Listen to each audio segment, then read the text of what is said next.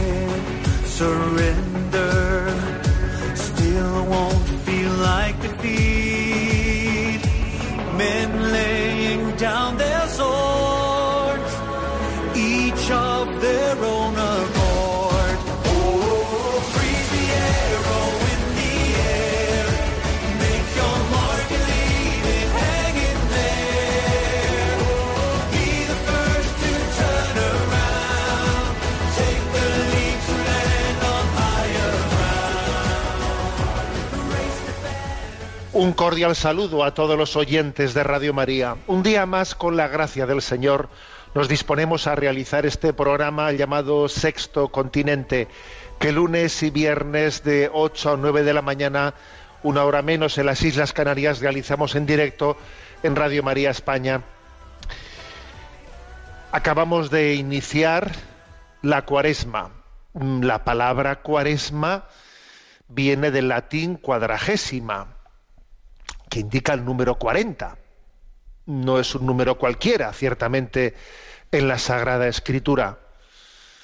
Cuando Dios envió el diluvio, 40 días y 40 noches estuvo lloviendo en la tierra, nos dice Génesis. Isaac tenía 40 años cuando se casó con Rebeca, y también Esaú cuando contrajo matrimonio con Judith. Moisés guió al pueblo de Israel durante 40 años por el desierto y pasó 40 días de oración en el monte Sinaí.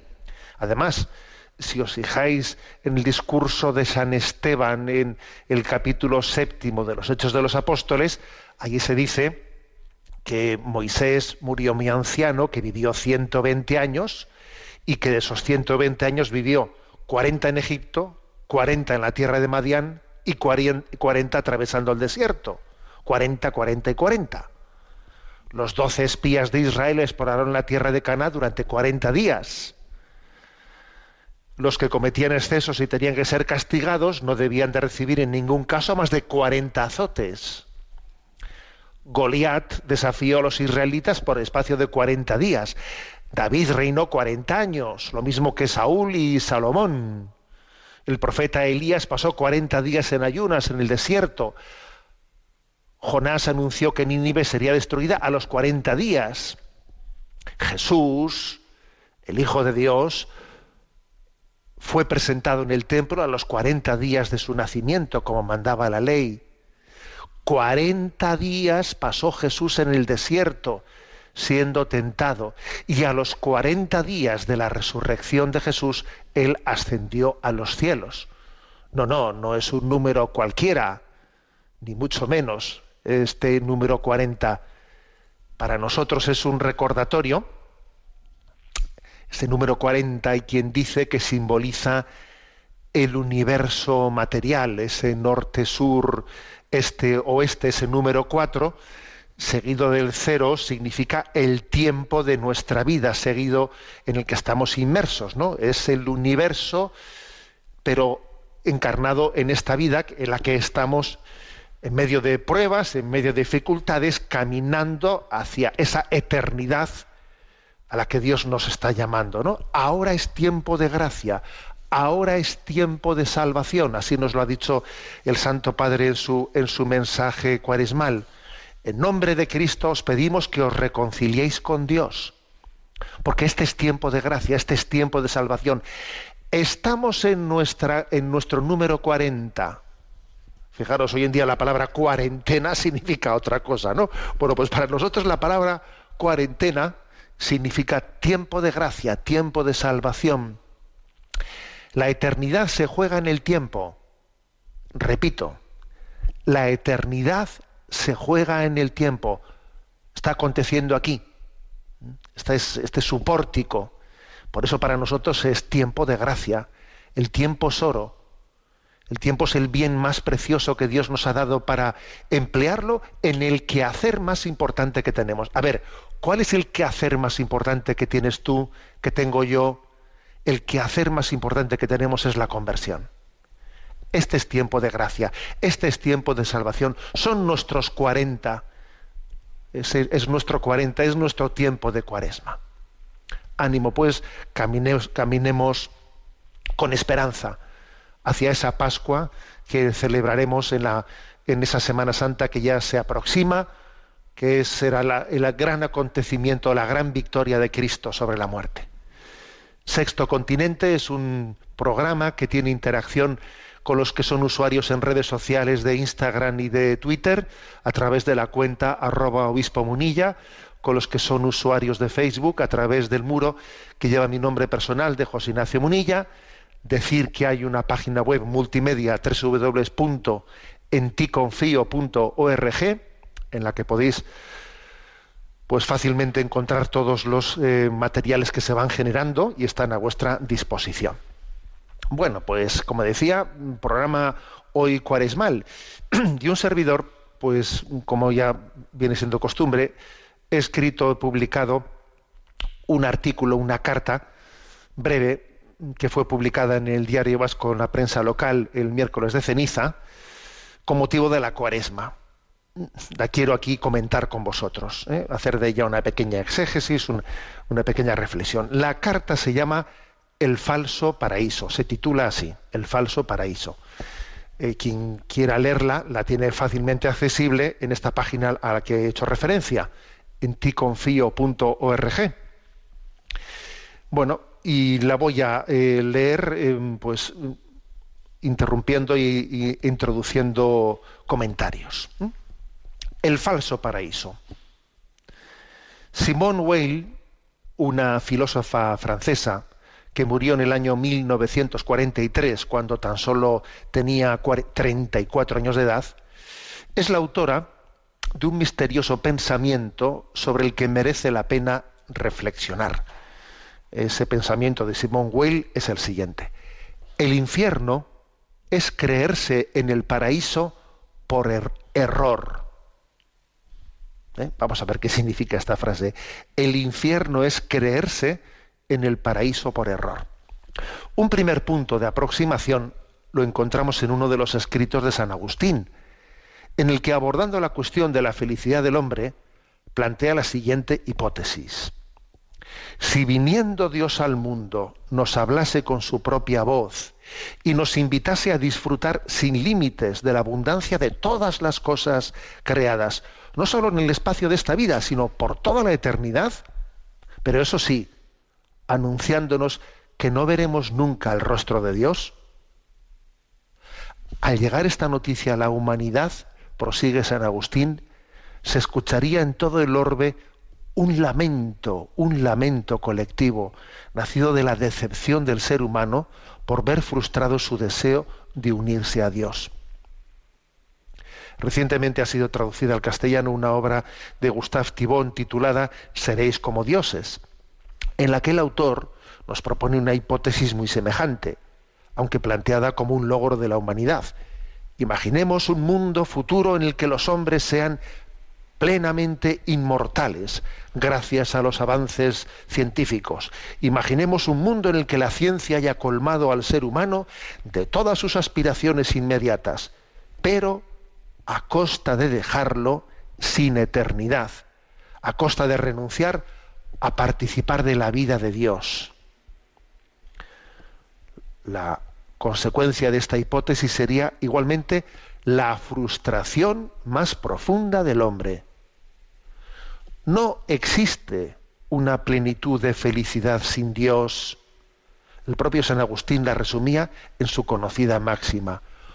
Nos hiciste, Señor, para ti, y nuestro corazón está inquieto hasta que descanse en ti. El ser humano, a diferencia del resto de la creación, está llamado a la intimidad con Dios, porque ha sido creado a su imagen y semejanza. ¿eh? Interrumpo aquí en la lectura para un primer comentario. Bueno, como veis, esa frase misteriosa ¿no? de Simone Weil que la he introducido aquí, pues esa filósofa francesa, eh, es una frase escrita, dicha por una filósofa, ¿no? Para, para, provocar un poco nuestra reflexión. Es muy interesante la frase, ¿no? Dice, el infierno es creerse en el paraíso por error. Claro, ¿qué ocurre? Pues que cuando nosotros queremos hacer de esta vida un paraíso, cuando el hombre pretende aquí colmar todas sus expectativas de felicidad, cuando pretende que la ciencia se lo dé todo, cuando pretende ¿no? que el bienestar me lo dé todo, que colme todas mis expectativas de, de, de, felicidad, pues mira, eso es tu infierno. Eso es tu infierno porque todo eso no va a ser capaz de hacerte feliz. Eh, es, muy, qué agudo es San Agustín, ¿no? Cuando, cuando dice, imagínate que, que, que, viniese Dios, ¿no? Que viniese una voz desde el cielo, una voz, y dijese, a ver, os voy a dar un anuncio, os voy a colmar de todas vuestras necesidades para siempre. Vas a tener salud para siempre, nunca te va a faltar salud.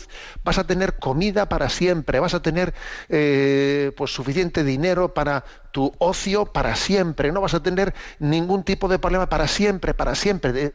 Pero eso sí, tienes que renunciar a verme y a estar, y a estar conmigo en el cielo. ¿Te imaginas que se escuchase esa voz desde el cielo? Pues dice San Agustín, si eso aconteciese, se escucharía un suspiro en toda la humanidad, un suspiro de, de, de decepción.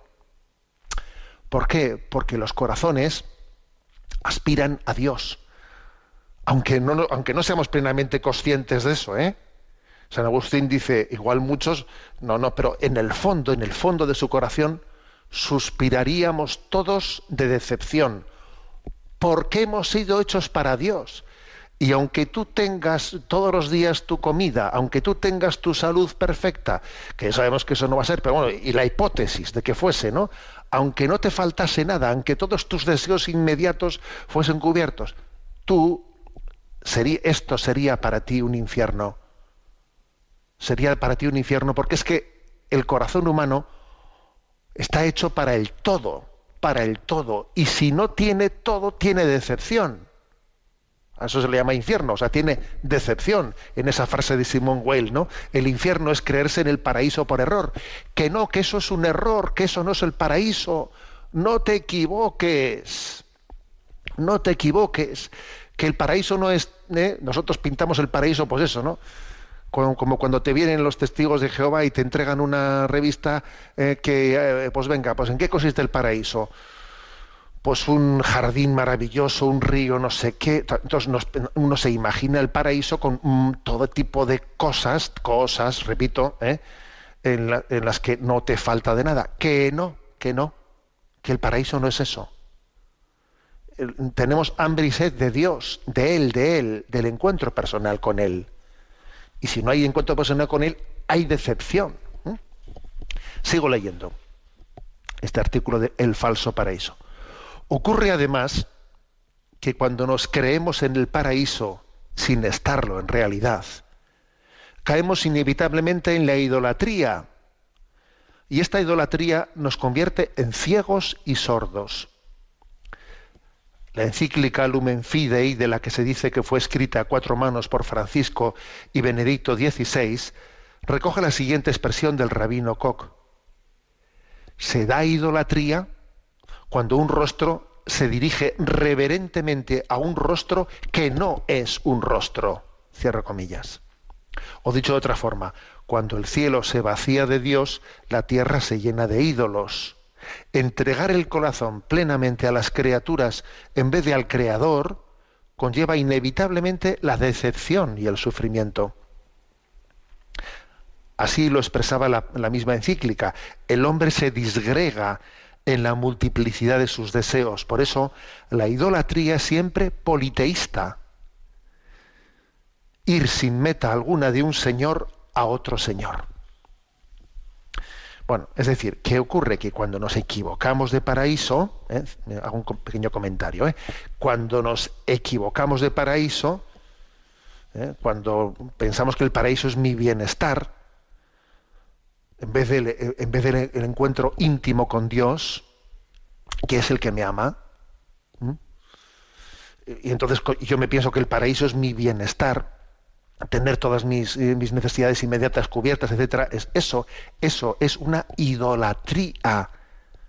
Estás idolatrizando el bienestar. Estás idolatrizando cosas que son absolutamente mm, son mm, mediatas, porque es una mediación del amor de Dios. Te estás quedando con el mensaje en vez de fijarte en el mensajero. A ver, te estás quedando con el don en vez de mm, observar la fuente del don, quién es el dador de los dones. O sea, es idolatría, es idolatría. Por eso aquí esa cita de, de, la encíclica Lumen Fidei, ¿no? que puede parecer un poco misteriosa, se da idolatría cuando un rostro, sea yo o tú, se dirige reverentemente a un rostro que no es un rostro. O sea, a ver, si tú te diriges al bienestar como si fuese un rostro, como si fuese un tú, como si fuese que no, que el bienestar, el bienestar no es alguien, alguien. Alguien solo es Dios. Tú no puedes hacer del bienestar a Dios. El bienestar es algo. Nosotros solamente inclinamos nuestro rostro ante alguien y si alguien es Dios. Entonces, ¿qué ocurre? Que cuando el hombre cambia a Dios por el bienestar, ¿eh? pues entonces está idolatrizando las cosas. Y dice aquí esta encíclica, ¿no? La idolatría es siempre politeísta. Siempre es politeísta. Te buscas falsos dioses, el dinero, el poder, en mi prestigio, lo que sea. La idolatría siempre es politeísta. Cuando uno deja de creer en Dios, empieza a ser politeísta. ¿Mm? Bueno, sigo leyendo. ¿eh? Como bien afirmó Benedicto XVI, el cielo pertenece a la geografía del corazón. Por ello, el infierno consiste fundamentalmente en la ausencia de Dios en la inmensa frustración por renunciar a colmar el deseo de plenitud que anida en el corazón humano. Alguien dijo que el cielo no es otra cosa que el mismo Dios por dentro. Es decir, el cielo no es un lugar en el que está Dios, sino que es en Dios donde se encuentra el cielo. Insisto una vez más, el cielo es participar de la intimidad de Dios y el infierno radica en el rechazo dramático del don de su amistad. aquí, como veis, estamos poniendo el dedo, el dedo en, vamos, en, el quiz de, de, dónde está la clave de nuestra esperanza. ¿no? Primero, eh, a ver, eh, Benedito XVI tiene esta cita que yo he puesto aquí, eso de que qué significa el cielo pertenece a la geografía del corazón. A ver, esa expresión tan bella, quiere decir que, que el corazón del cielo, perdón, que el corazón tiene marcado, o sea, en su ADN espiritual, como queremos decirlo, ¿no? O sea, que estamos hechos de fábrica, para, con perdón de la expresión, que estamos hechos de fábrica de creación, de creación hemos salido de las manos de Dios con una vocación para el cielo, o sea, que estamos hechos para, para eso, igual que un perro pues está hecho para correr, igual que un pájaro está hecho para volar, igual que un pez está hecho para nadar. Nosotros estamos hechos para el cielo. ¿Eh? Igual que es tanto antinatural, ¿no? Meterle al pájaro en una, en una jaula, pues esto es lo que le pasa al hombre, que nos meten en una jaula, ¿eh? cuando estamos renunciando a nuestra vocación al cielo o pretendiendo sustituirla por un bienestar. A ver, que el hombre que, es que lo llevamos, que es el sello de nuestra creación. Que, repito la frase de Benedicto XVI, el cielo pertenece a la geografía del corazón. Que es que tienes que ir por ahí. Que es que tienes que ir por ahí. Es como si llevásemos un GPS, ¿eh? con perdón de la expresión. Es como si llevásemos un GPS que te esté diciendo por ahí, por ahí, por ahí.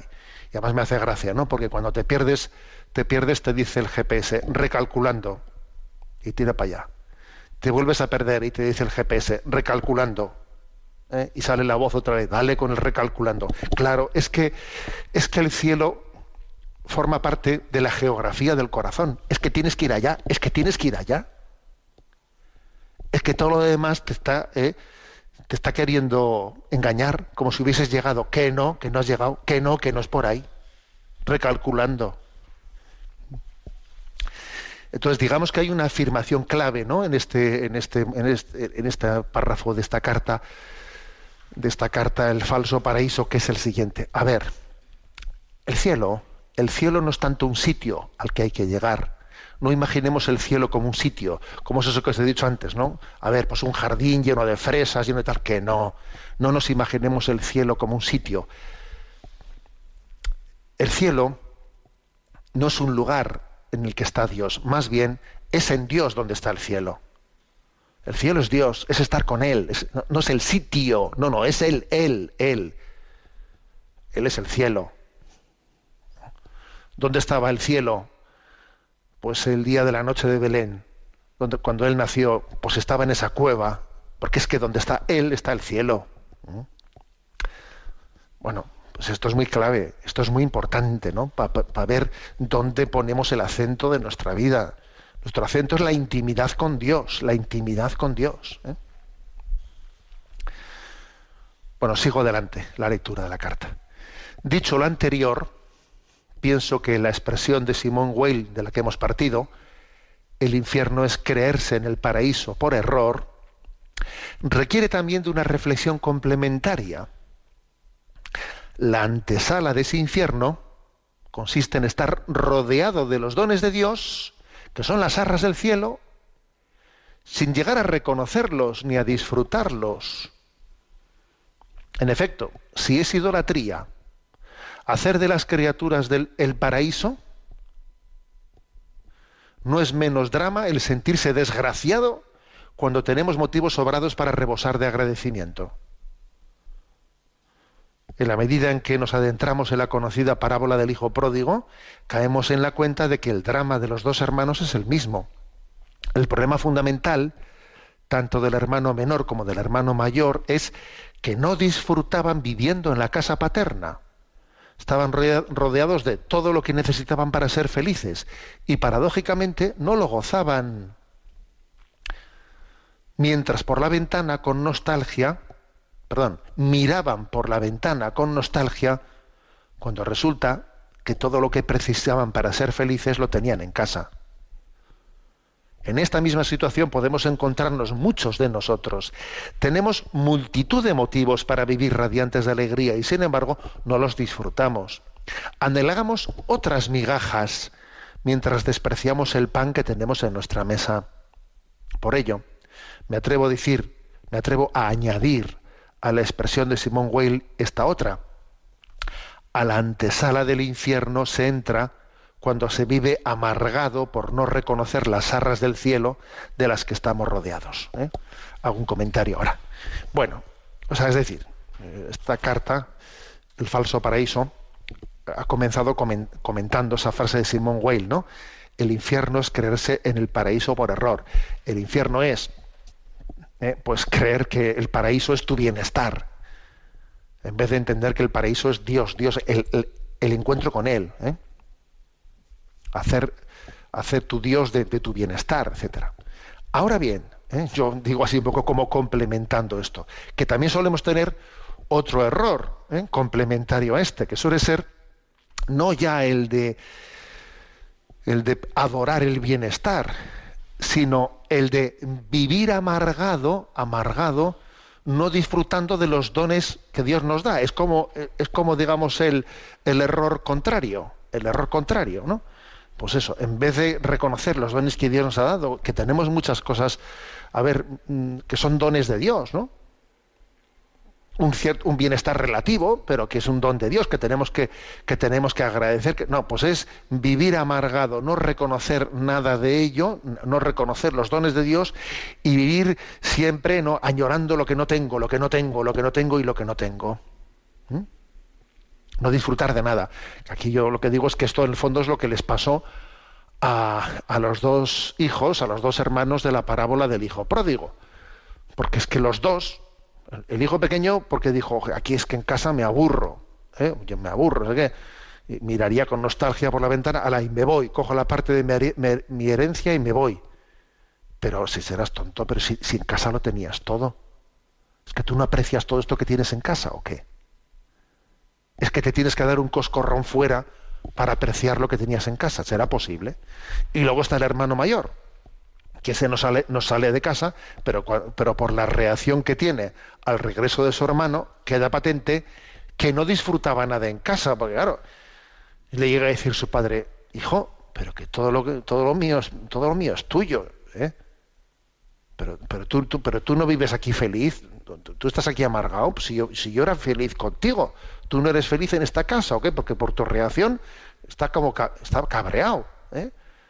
envidioso de su hermano que estaba afuera, envidioso, pero si es él el que tiene que tener envidia de ti, no tú de él. Pero entonces tú tampoco estabas a gusto en casa. O sea, que el drama es ¿Será posible? O sea, podemos estar rodeados de los dones de Dios y no disfrutarlos. Tenemos las arras del cielo, porque a ver, los dones que tenemos, el desayuno de esta mañana forma parte de las arras del cielo. Los bienes, los bienes materiales son las arras del cielo, es un pequeño adelanto del cielo. Y en vez de vivirlo así, amargado, venga, pensando en lo que no tengo, y esto y lo otro, vamos mal, ¿eh? Vamos mal. Por eso, yo en este artículo he dicho, a ver, eh, aquí hay dos errores, ¿no? Eh, aparentemente contradictorios, pero ojo, digo aparentemente, ¿eh? porque luego se pueden dar los dos errores en la misma persona. Uno es el de creer que pues el paraíso es el bienestar y pensar que esto es Dios y punto, y, entregarle el corazón al bienestar, ¿no? y otro es el no disfrutar nada de, las, de, de los dones que Dios nos da, vivir amargado eh, y vivir siempre eh, pues pensando otra cosa. A ver, son dos errores.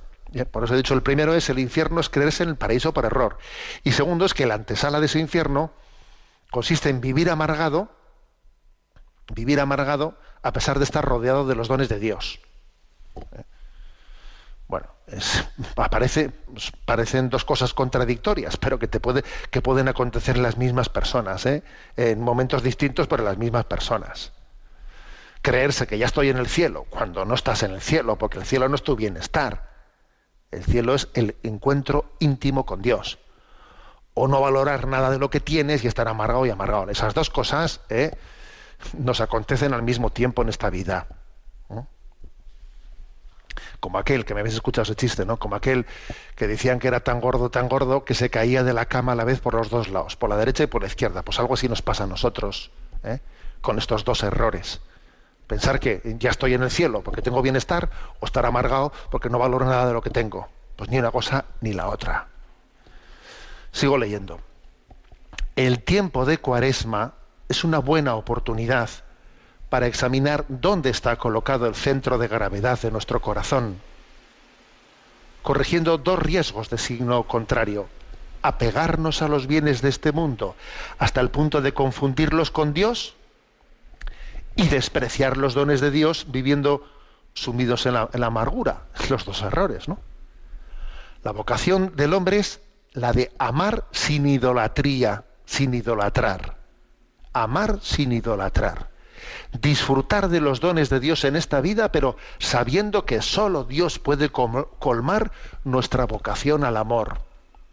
Jo, qué importante esto, ¿eh? O sea, a ver, la clave de la vida es disfrutar de los dones que Dios nos ha dado, disfruta los dones de Dios, ahora eso sí, sabiendo que no son Dios y que no te pueden colmar plenamente la vocación, porque tu corazón está hecho para Dios.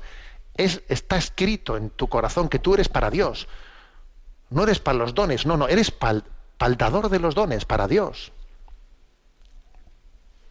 Y termina el artículo con este párrafo que dice, os propongo ¿no? que a lo largo de esta cuaresma meditemos sobre las tres citas bíblicas con las que Jesucristo rechazó las tentaciones en el desierto.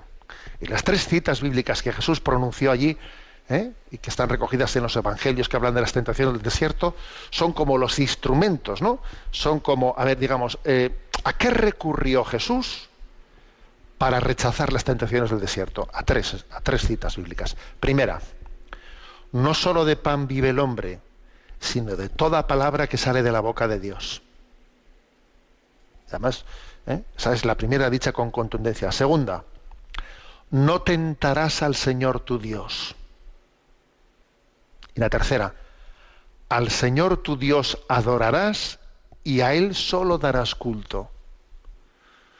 Estas tres citas bíblicas deberíamos de inscribirlas, ¿no? Dentro de nosotros y hacer de ellas una jaculatoria. Una jaculatoria, o sea, recurrir a ellas con frecuencia, ¿no? Las repito las tres, ¿eh? No solo de pan vive el hombre, sino de toda palabra que sale de la boca de Dios. No tentarás al Señor tu Dios. Y por último, al Señor tu Dios adorarás y a Él solo darás culto. Creo que estas, eh, estas expresiones bí- bíblicas que el Espíritu Santo nos, nos dará la luz, ¿no? Para ver en qué momento tenemos que, invocarlas. Invocarlas, pues cuando estamos siendo tentados de, de vivir solo del materialismo, no solo de pan vive el hombre, sino de toda palabra que sale de la boca de Dios. Cuando estamos siendo tentados de idolatrías, al Señor tu Dios adorarás, Él solo adorarás culto. Cuando, cuando vemos que tenemos la, eh, el, el riesgo de recurrir a Dios para manipularlo a nuestro servicio, no tentarás al Señor tu Dios. ¿eh? Eh, el recurrir a estas tres citas bíblicas, haciendo de ellas un- una ejaculatoria, una invocación, es que nuestro corazón permanezca bien anclado, bien anclado, teniendo clara conciencia de que en esta vida estamos, ¿no? Pues hemos sido creados para, para disfrutar ¿eh? todos los dones de Dios, al mismo tiempo para no apegarnos a ellos, para no apegarnos a ellos, para amar al prójimo, para desapropiarnos de nosotros mismos, amar sin apegarnos, entregándonos al prójimo y teniendo clara que nuestra vocación, nuestra meta es el cielo.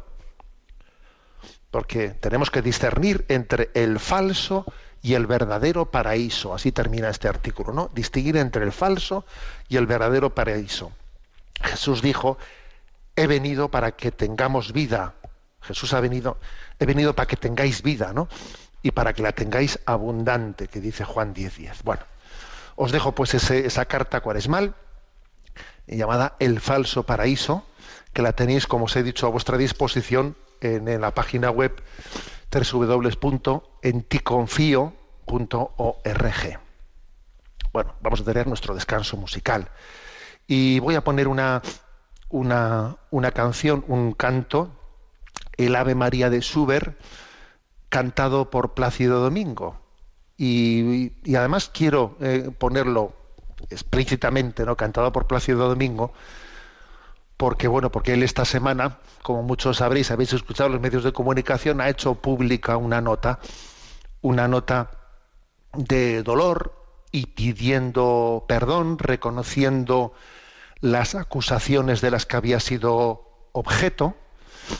Hace unos meses hizo unas declaraciones en las que de alguna manera se, bueno, las negaba no sé si frontalmente, aunque con alguna expresión también que daba, dej- dejaba abierta una puerta a un cierto reconocimiento, pero bueno, han pasado unos meses y él ha hecho una declaración explícita de reconocimiento, de petición de perdón, y yo, pues me parece que cada vez que uno es, es consciente, es, es testigo de esto, ¿no? De que alguien sale a la luz pública y pide perdón y reconoce que en su vida, ¿no? Como David, ¿eh?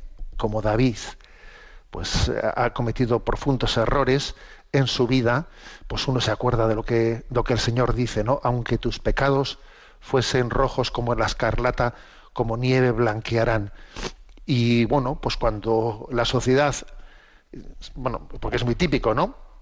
hacer leña del árbol caído, cebarse todo el mundo. Bueno, pues yo creo que ahora es cuando a nosotros, a los cristianos, nos toca a alguien que ha tenido pues yo diría el don de Dios, porque es un don de Dios, ¿no? De decir, a ver, aquí lo más importante en mi vida es la verdad, la verdad es la que nos hará libres. Bueno, pues salgo, salgo yo a la luz pública y digo, bueno, pues esas acusaciones de todas esas mujeres que aparecieron diciendo que yo les acosé y que me serví de mi lugar y de mi preeminencia para abusar de ellas, a ver, eso, eso es verdad, han tenido derecho a sentirse, tienen, tienen objetividad ¿no? en el haberse podido sentirse acosadas y yo aquí cojo, salgo y pido perdón. Bueno, pues sabéis lo que os digo, que gloria a Dios, porque pedir perdón, pedir perdón públicamente es el momento más mm, álgido, cumbre de la vida de una persona. ¿Eh? Y bueno, pues mucha gente pensará que este es el momento del declive, que este es el momento del fracaso de alguien que vivió en la cúspide y ahora pues es el momento del fracaso y del batacazo de su vida en el que se le cierran puertas, en el que antes había puesto su nombre al pabellón tal y a la ópera tal, se le puso su nombre, ahora se retira su nombre de él. ¿Sabéis lo que os digo? Que es el momento en el que ante Dios alcanza la plenitud de su vida, el momento es que es curioso, ¿eh? Por eso el Evangelio dice, tú piensas como los hombres, no piensas como Dios. El momento de, la, eh, de presentarse ante el mundo y pedir perdón es el momento álgido y cumbre de nuestra vida. Es que, nos, es que nos cuesta tanto ver las cosas, ¿no? Desde la perspectiva de Dios, pero esto es así. Esto que estoy diciendo no es un relato literario, que no, que esto es así, que es el momento cumbre de una vida, ¿no? En el que vemos nuestra vida desde la verdad de Dios y desde, desde, desde la esperanza que nos da su misericordia, porque, porque Él dice ¿no? en el Apocalipsis, mira como yo lo hago todo nuevo. Dios nos permite hacerlo todo nuevo, y esto además lo estamos diciendo en el inicio de esta cuaresma. Y la Virgen María, ¿no? en esta interpretación del Ave María de Schubert que vamos a escuchar, es la, mayor, la mejor prueba de ello.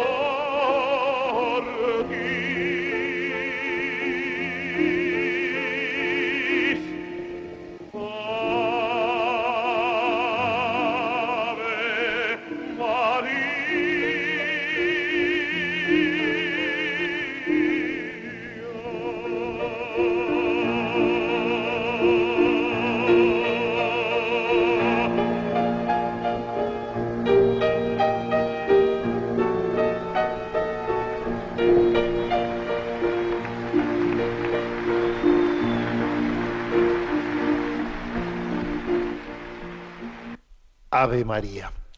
Tenemos nuestro rincón del DOCAT. Nos toca el punto 183.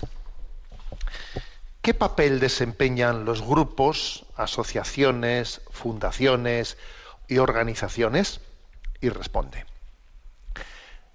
Existen algunas instituciones que fundadas y dirigidas por personas privadas no se orientan hacia las ganancias, sino que persiguen los intereses comunes. Se trata, por ejemplo, de asociaciones deportivas, agrupaciones regionales, organizaciones de protección de la naturaleza, etc. Todas ellas son formas de vivir solidariamente la economía y radican en la sociedad civil, crean solidaridad y son muy importantes para la sociedad. Merecen el apoyo y la protección del Estado en asuntos fiscales y legislativos. Bueno, Aquí, por lo tanto, está hablando de, a ver, mm, este punto 183, de la existencia de la gran aportación de asociaciones, fundaciones, organizaciones que nacen, que nacen de la, de la sociedad. Y por cierto, ¿eh? me suele pasar una cosa, ¿no? O sea, es muy típico. Aquí existe una batalla del lenguaje, me lo habéis escuchado también muchas veces, ¿no?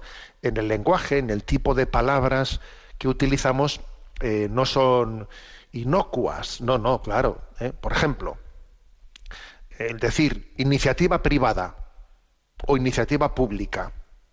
La palabra privada está, mm, está ya contaminada. No, es que esta es una, es una, asociación privada. Es que, mm, claro, pues es una escuela, escuela privada, escuela pública. Es que la palabra, si tú utilizas la palabra privada, a ver, vamos a ser claros, es una escuela de iniciativa privada. ¿Por qué no dices es una escuela de iniciativa social? Es una, es una, iniciativa que ha nacido de la sociedad, de miembros de la sociedad. Pero decir privada es perder ya eh, la batalla del lenguaje, porque en nuestro imaginario la palabra privada es propiedad privada, cuidado, llamamos no entre, llamamos a la policía, hay perro, o sea, ese tipo de cosas son las que vienen a nuestro imaginario cuando se utiliza la palabra privado. ¿Mm? Privado es no entrar, ¿eh? hay alarma, propiedad, claro. Entonces, ¿se te hace antipático la palabra privado? Entonces también, digamos, este, esta filosofía colectivista, comunista, ¿eh? que está, pues digamos, ¿no? Eh, pues formando parte del pensamiento único, lo que hace es, sirviéndose ¿no? de ese imaginario de que, de que privado es algo que va en detrimento del bien común, pues hacer que, la, eh, pues que, se mire con malos ojos toda iniciativa privada, o sea, social. Es que tenemos que comenzar por, por, por ser también astutos, astutos, inteligentes y utilizar bien el lenguaje. Yo no diría, pues, eh, asociación de iniciativa privada, no, diría escuela de iniciativa privada, sino de, sino de iniciativa social, de iniciativa social, porque es la sociedad. ¿eh? O sea, son miembros de la sociedad los que tienen esa iniciativa.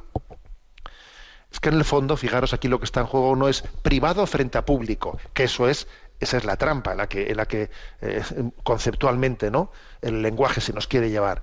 Si tú vas a un debate eh, este es el que defiende lo privado, este es el que defiende lo público. Bueno, tú ya vas, eh, tú vas a ir a perder, majo. O sea, tú te has, te has posicionado eh, dialécticamente en términos que van a resultar antipáticos. Más bien, la verdad es otra. Es que estamos hablando entre iniciativa social o iniciativa estatal. Esa es la clave. Iniciativa social o estatal.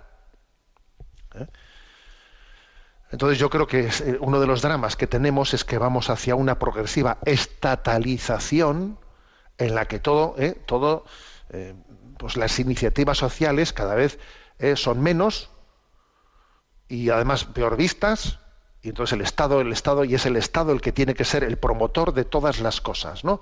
Mm, es así. Una sociedad madura es aquella que en la que hay más sociedad y menos estado.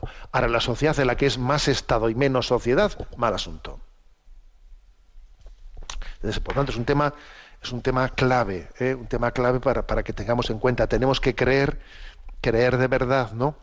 En la bueno, pues en la capacidad que tenemos de contribuir a la, a, la, a la aportación social. Y aquí lo que dice es que este tipo de iniciativas sociales, que nacen de ciudadanos, etcétera, que se, que se organizan también pues, para, pues, para, pues, para tener eh, iniciativas al servicio de los demás, ¿no? Dice deportivas, agrupaciones, culturales, etcétera. Pues a ver, son muy importantes y dice merecen el apoyo y la protección del Estado. Lo lógico es que el Estado, las administraciones públicas, no miren este tipo de iniciativas como competidoras suyas, como competidoras suyas, que no. Por ejemplo, ¿no? Como competidoras suyas, no hace mucho escuchaba, ¿no? Recientemente a, un, a uno de los políticos españoles decir que no que el Estado no puede o sea, el Estado no puede eh, apoyar no debería de apoyar ¿no? ninguna ninguna escuela eh, concertada de iniciativa social mientras que haya plazas libres en la escuela pública eso por qué ¿Es usted pues, ¿es usted de, de, de dónde sale esa frase esa frase sale de un no creer, no creer en la sociedad, de un partir de una concepción estatalista. ¿eh? Entonces, lo primero, que, que, lo lógico es que el Estado dé apoyo y protección fiscalmente y, legislativamente a ese tipo de iniciativas sociales, porque son una joya, es una joya que los ciudadanos eh, pues den sus, sus, capacidades, sus iniciativas, sus potencialidades, ¿no? su creatividad, la pongan al servicio de, de asociaciones pues que, que, que, aportan al bien común. Entonces eso debería de, cuidarse como oro en paño y tener, y tener incentivos fiscales importantes. De, ojo, incentivos fiscales y ayudas que no supongan una trampa, que no supongan una trampa porque es muy frecuente diciendo, bueno, sí, esta asociación es, es, de interés social, luego vamos a darle un incentivo tal, ¿no? O, o, un concierto, o un concierto, un incentivo, pero con la trampa, con la trampa de que en el fondo es yo te controlo, yo te controlo. Y te acabas tú convirtiendo en una subcontrata, claro. Entonces, a costa de eso, tú, pues por ejemplo, ¿no? Recientemente me decían, me decían los miembros de una fundación, de una fundación que bueno pues que ayuda ¿no? a, a, a, la acogida de los chicos adolescentes eh, pues que están en, en, situaciones de desarraigo absoluto no pues que tienen un, un, un, tipo de concierto pues con las administraciones públicas no pero claro que las administraciones públicas a cambio de ese concierto les pretenden controlar en todo hasta el punto que les han dicho fijaros bien fijaros bien, ¿eh? a donde llega esta mentalidad estatalista, les han dicho, oye, si vosotros queréis seguir teniendo el concierto económico con las administraciones públicas, tenéis que quitar los crucifijos de, vuestra casa. Fíjate, se, tienen en su sede, ¿no? En, tienen acogidos a los chicos, entonces, pero si queréis concierto, tenéis que quitar los crucifijos, tenéis que quitar no sé qué. Pero, pero, pero, ¿esto qué es esto? ¿Esto qué es esto? O sea, usted, en vez de reconocer, ¿no? y en vez de ayudar y en vez, y en vez de promocionar a las iniciativas sociales, el Estado se convierte en una especie de manipulador, manipulador de las iniciativas sociales. Eh, y es, bueno, este es, esto es, es muy, muy serio este tema que estoy comentando, ¿eh? es muy serio, porque en este momento las iniciativas sociales en la sociedad española a costa, claro, a costa de que eh, cuando el Estado se acerca, pues para darles eh, cierta protección legislativa, fiscal, etcétera, muchas veces lo hace sin respetar su identidad, sin respetar su carisma y con un montón de y con un montón de requisitos eh, legales que al final lo que hacen es convertirlos en una subcontrata barata, barata que les facilita eh, el precio, pero totalmente dirigidos y, y de, desde, desde ese convencimiento de los partidos políticos, desde esa sensibilidad de los partidos políticos que son los que dirigen la, las administraciones públicas. O sea, esto es un drama. ¿eh? Bueno, pues aquí hay una, una cita, bueno, esto un poco en como un comentario uh, de partida, pero obviamente también este punto 183 requeriría un canto, una loa, una loa a, esas iniciativas sociales, ¿no? De, tantos ciudadanos, ¿no? que parten de, una llamada a no pensar solamente en ti mismo, sino que estar pensando en los demás. Y hay una cita muy bella de Albert Schweitzer, ese, este hombre fue un premio Nobel de la Paz, ¿eh? un premio Nobel de la Paz eh, alemán, que murió en el año 1965 y que además era un profundo conocedor de, la Sagrada Escritura y escribió una vida interpretativa sobre Jesucristo, etcétera, ¿no? Bueno, pues este hombre, hablando de, de, este tipo de, iniciativas, ¿no? En las que hay, en las que hay ciudadanos que sienten la llamada a tener como un segundo trabajo, ¿no? O sea, decir, o sea, yo tengo un trabajo para vivir, pero yo quiero tener una segunda ocupación que es para hacer el bien a los demás, ¿no? Dice lo siguiente buscad una segunda ocupación, una inaparente o quizá una que sea incluso secreta. Abrid los ojos y buscad dónde hay alguien o alguna obra humana pidiendo un poco de tiempo, un poco de amistad, un poco de participación, un poco de compañía y un poco de trabajo humano. Puede ser alguien que esté solo, amargado o enfermo, o que no está o que no sepa hacer nada, pero para quien tú puedes ser alguien. O persigue una buena obra. También ellas necesitan a voluntarios dispuestos a sacrificar una tarde libre o un paso adelante.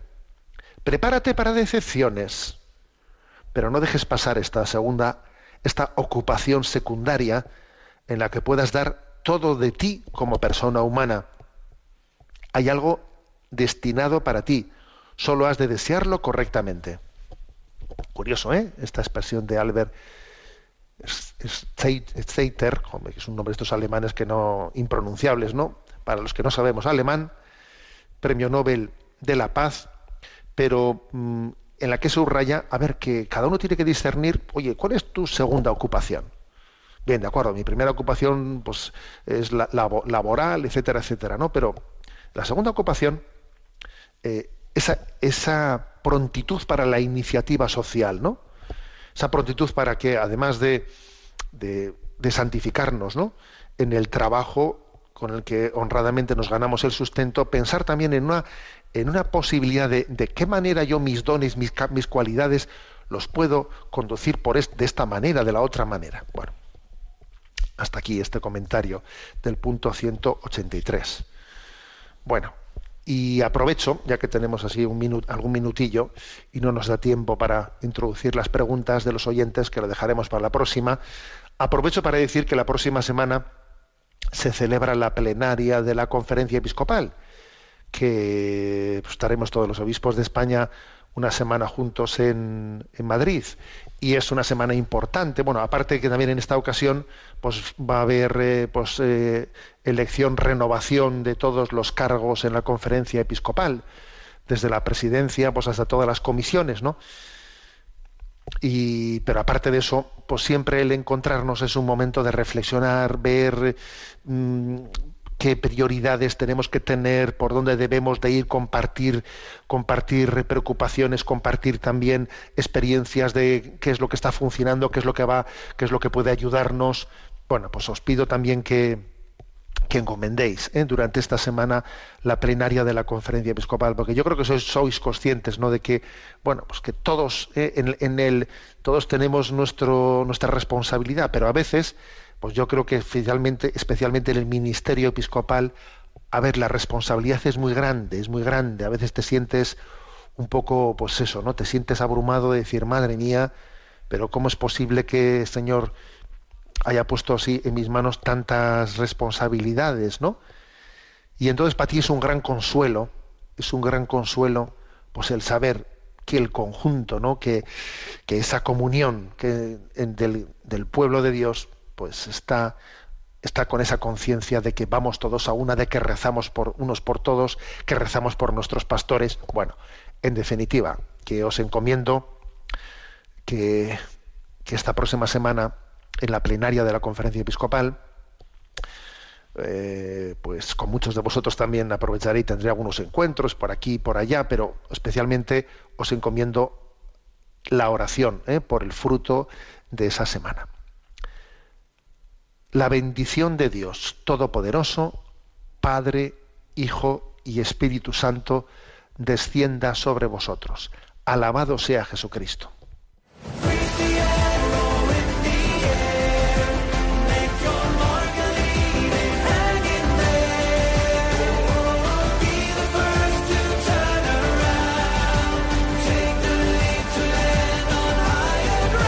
Y así finaliza en Radio María, Sexto Continente, un programa dirigido por el obispo de San Sebastián, Monseñor José Ignacio Monilla.